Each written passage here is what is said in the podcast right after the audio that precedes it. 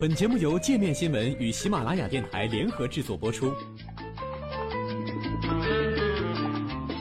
界面新闻五百位 CEO 推荐的原创商业头条，天下商业盛宴尽在界面新闻。更多商业资讯，请关注界面新闻 APP。戈尔巴乔夫眼中的苏联解体与切尔诺贝利核事故。苏联最后一位领导人米哈伊尔·谢尔盖耶维奇·戈尔巴乔夫日前承认，自己对苏联解体负有无可推卸的责任。据俄罗斯卫星网报道，现年八十五岁的戈尔巴乔夫上周参加了莫斯科国立大学举行的《生活中的戈尔巴乔夫》新书介绍会。在介绍会上，有学生问他是否认为自己导致了当年的苏联解体。对此，戈尔巴乔夫回答称。无论如何，我都无法推卸自己有导致苏联解体的责任。他说自己曾努力想拯救苏联，但没能实现目标，而对此他认为应该负责，因为他自己没能成功的控制当时的局面。对这位曾经获得过诺贝尔和平奖的苏联领导人，世人一直有着两极分化的看法。有的人称赞他推动了俄罗斯的民主改革，为结束冷战做出了贡献；还有人认为他是导致苏联解体的罪人。而戈尔巴乔夫发表这番讲话的时间点也很微妙：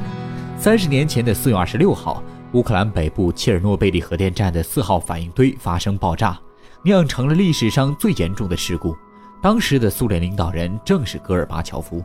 在当年的爆炸发生后，苏联政府开始并没有公开这次事故，很多民众甚至官员都不知道切尔诺贝利发生了爆炸。等到瑞典检测到辐射物质增多并与苏联联系时，苏联依然否认发生了事故。直到四月二十八号，苏联政府最终在当天的电视新闻中承认发生了事故，但并没有说明事故的严重程度，也没有解释辐射到底有多强。当时有很多苏联媒体都称，所谓的事故是美国和北约针对苏联策划的阴谋。为了证明事故已经得到了控制，乌克兰的基辅在当年五月一号举行了游行，很多儿童被邀请参加当天的游行，而当时的辐射程度已经超出正常水平好几倍。后来乌克兰民众才知道，当地官员的家人其实在爆炸发生后早就已经撤出了基辅。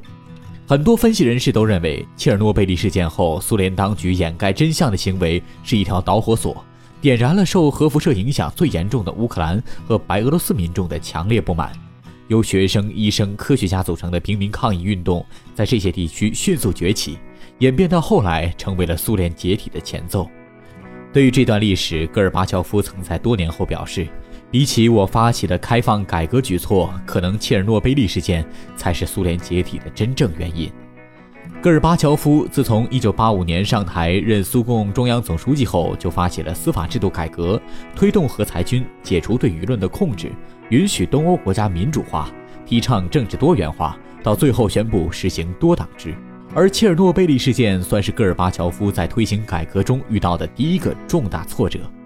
根据当时中央政治局紧急会议的记录，戈尔巴乔夫在会上对于无法得知事故的进展表示了强烈不满。他说：“什么事情都不让党中央知道，整个系统都在忙着打击政见不同者，粉饰门面，拉裙带关系。我们必须终止这一切。”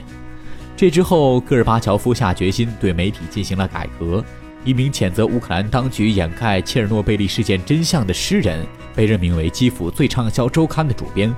同时，莫斯科新闻也进行了整改，最后变成了戈尔巴乔夫宣传改革政策的重要渠道。在2011年接受《卫报》专访的时候，戈尔巴乔夫则走得更远，他直接表示自己最后悔的事是还曾想要改革旧政党，而事实上自己应该辞去总书记一职，设立新的政党。他们都觉得改革只是做做样子，做好表面文章就行了，但其实内核和以前一样糟糕。而他第二后悔的事，就是没能早点对苏联进行改革，早点给予加盟苏联的十五个共和国更大的权利。他称，当他在一九九一年初想要建立一个松散的联邦制国家时，爱沙尼亚、拉脱维亚和立陶宛已经宣布独立。但是，德国《明镜周刊》得出的结论是，戈尔巴乔夫并不像他自己所描绘的那样致力于改革，实际上是个两面派，经常与苏共的强硬派和军方在背地里做交易。《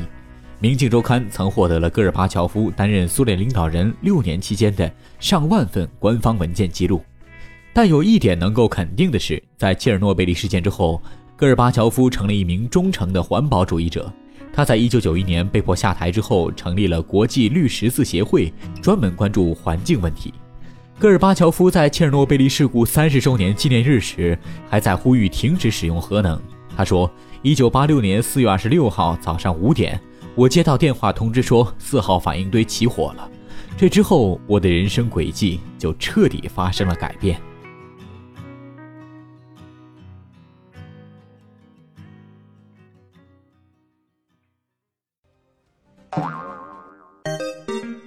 还想了解更多世界各地的商业趣闻，请关注“界面天下”频道微信公众号“最天下 The Very World”。